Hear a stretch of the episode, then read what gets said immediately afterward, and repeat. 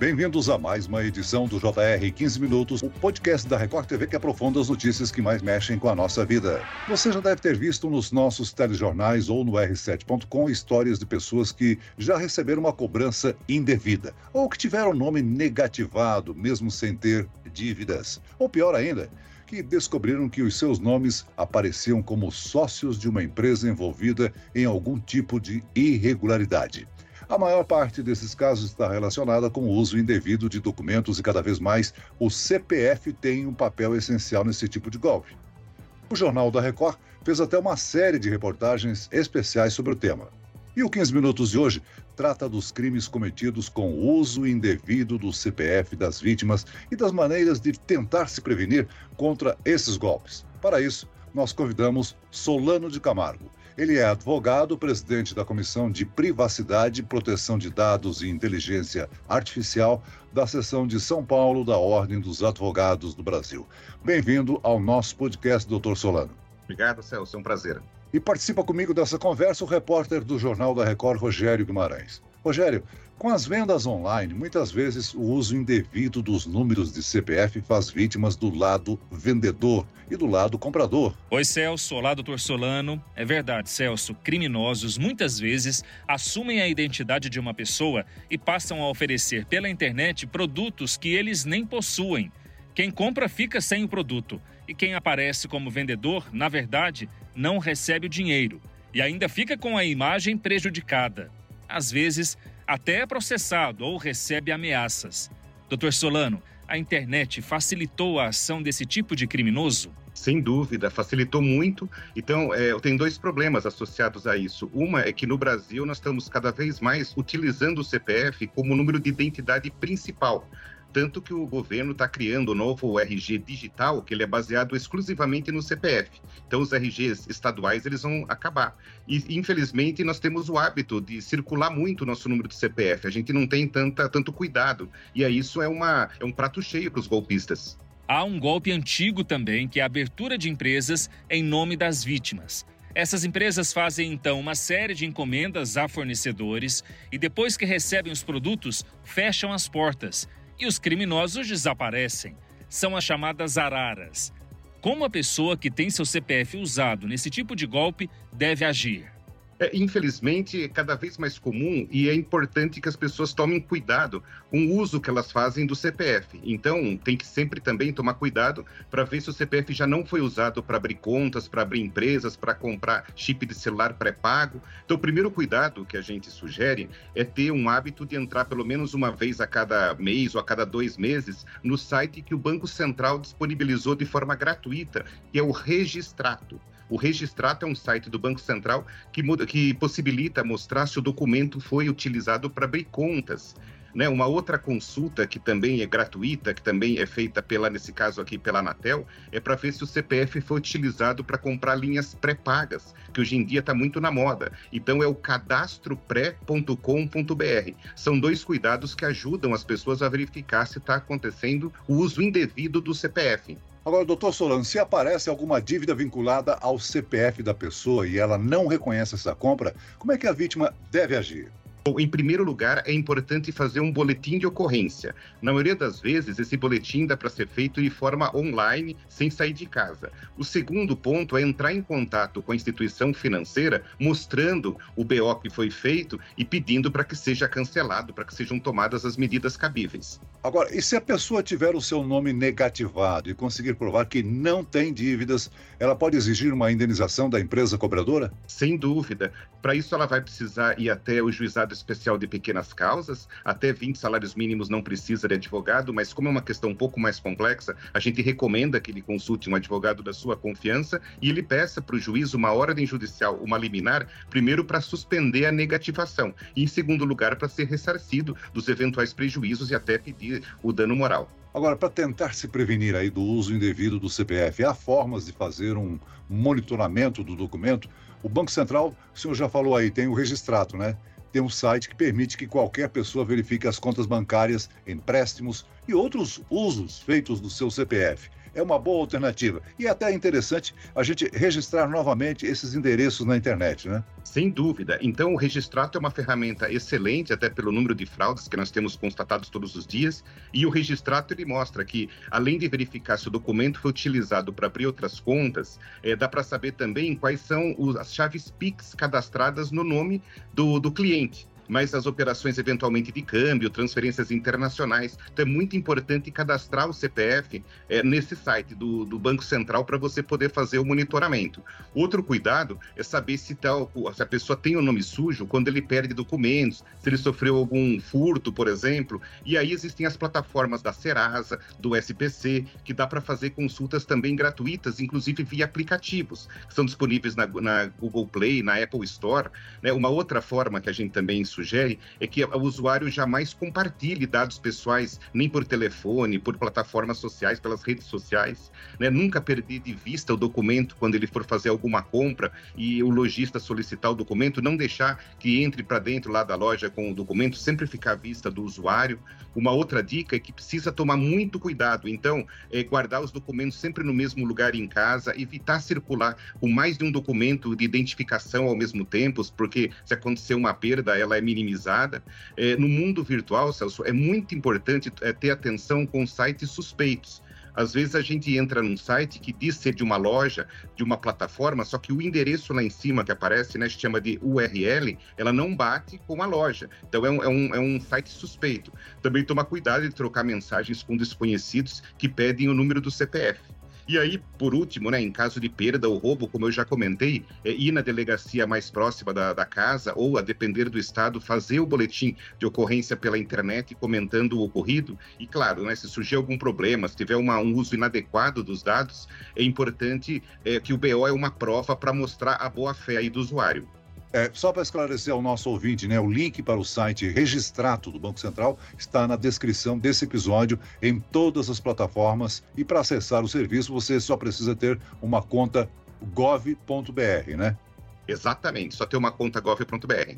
As agências de crédito, como Serasa e SPC, também oferecem gratuitamente a informação se a pessoa tem alguma dívida com pendência.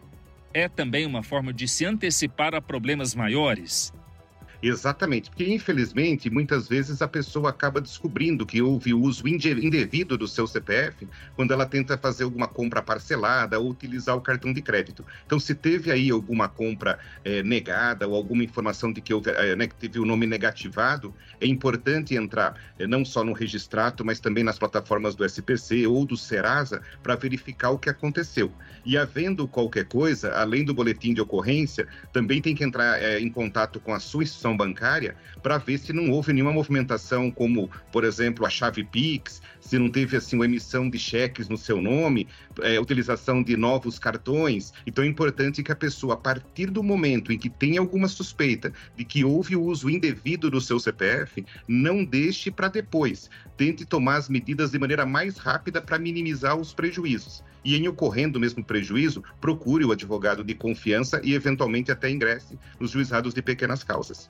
Doutor Solano, é crime usar o CPF de outra pessoa? Qual a pena, só nesse caso, sem pensar em outros possíveis crimes envolvidos, como estelionato? Bom, como normalmente a utilização do CPF é feita para se fazer, né, como, se fosse a pessoa, para ter uma vantagem é, financeira, isso é um, é um, crime de estelionato qualificado, ele pode chegar de dois a quatro anos. Existem, assim, os agravantes por conta dos, dos golpes serem online. Então, muitas vezes, existem penas que chegam até mais de cinco anos. É um problema que cada vez mais o CPF é pedido como forma de identificação, muitas vezes até para preencher cadastro online. O senhor já falou isso a respeito. Agora, se eu estiver fazendo uma compra numa loja física e o vendedor me pedir o CPF, eu posso negar, né? Então, é que normalmente, para que ocorra a emissão da nota fiscal, o, o vendedor vai precisar do número do CPF do cliente.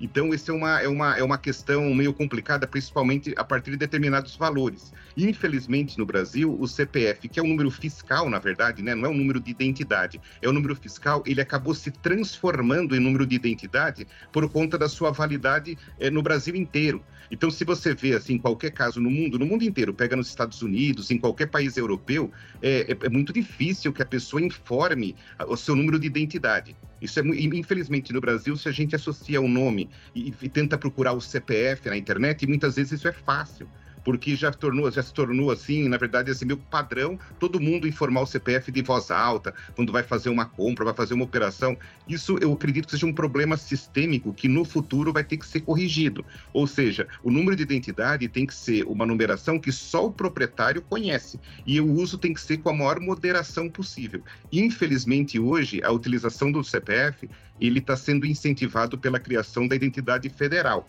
Por isso tem que tomar todos esses cuidados, que é um problema tipicamente brasileiro.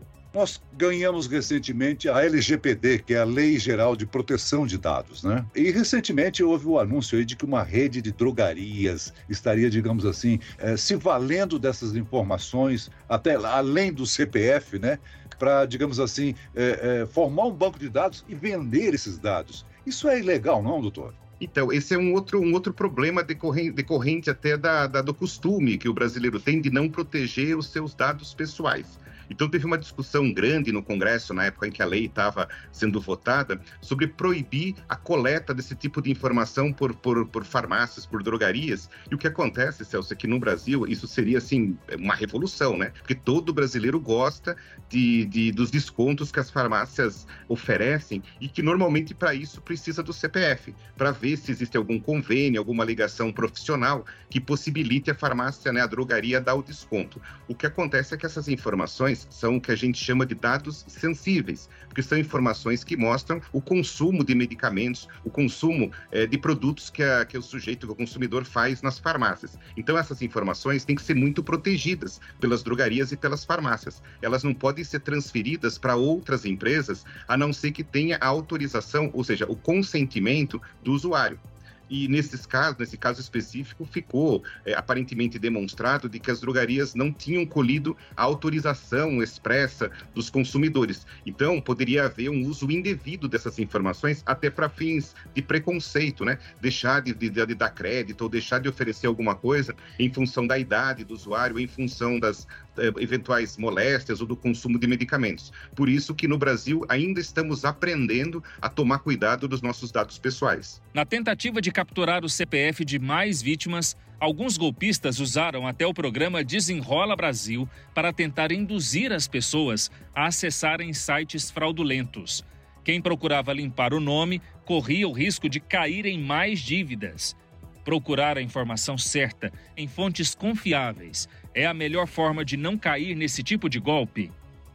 Sem dúvida. Aliás, toda vez que existe alguma, algum incentivo governamental, alguma notícia de que existe alguma vantagem associada à informação do CPF, a gente vê o número de golpes se multiplicarem. Então, por exemplo, na época de liberação do PIX, ou quando tem esse projeto, às vezes, né, do Desenrola, ou tem a Minha Casa Minha Vida, isso é muito comum.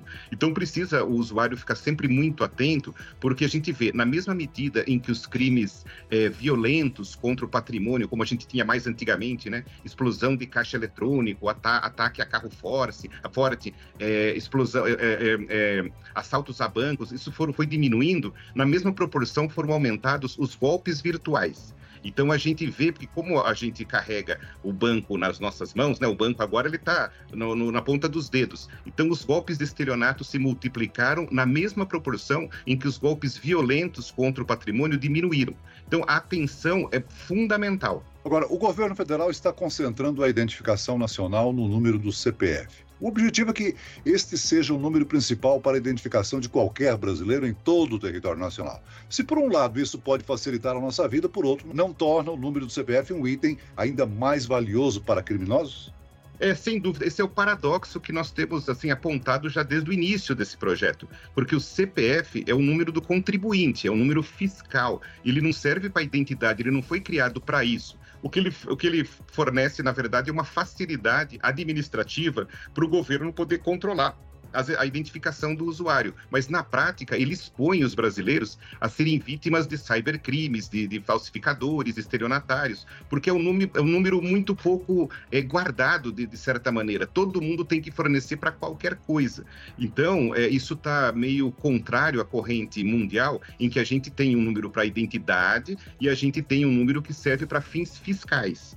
Então, é, infelizmente, essa facilidade que se dá no, no, no gerenciamento da documentação do ponto de vista governamental, ele acaba expondo os cidadãos a, a, a terem o seu número de identificação muito compartilhado de forma fácil para golpistas. Por isso que a atenção aqui do brasileiro tem que ser muito maior do que dos outros cidadãos de outros países, como, por exemplo, de um francês, de um português, de um argentino. Muito bem, nós chegamos ao fim desta edição do 15 Minutos. Eu quero aqui agradecer a participação de Solano Camargo, presidente da Comissão de Privacidade, Proteção de Dados e Inteligência Artificial da seção de São Paulo da Ordem dos Advogados do Brasil. Muito obrigado, doutor Solano. Eu que agradeço. E também agradeço a companhia de Rogério Guimarães, repórter do Jornal da Record. Oi, Celso, muito obrigado. Até a próxima oportunidade. Esse podcast contou com a produção de David Bezerra e dos estagiários Lucas Brito, Fernando Russo e Cátia Brazão. Sonoplastia de Diego Marcondes. Coordenação de conteúdo, Edivaldo Nunes e Deni Almeida. Direção editorial, Tiago Contreira. Vice-presidente de jornalismo, Antônio Guerreiro. Você pode acompanhar o JR 15 Minutos no portal r7.com, nas redes sociais do Jornal da Record e nas principais plataformas de streaming. Eu, Celso Freitas, te aguardo no próximo episódio. Até amanhã.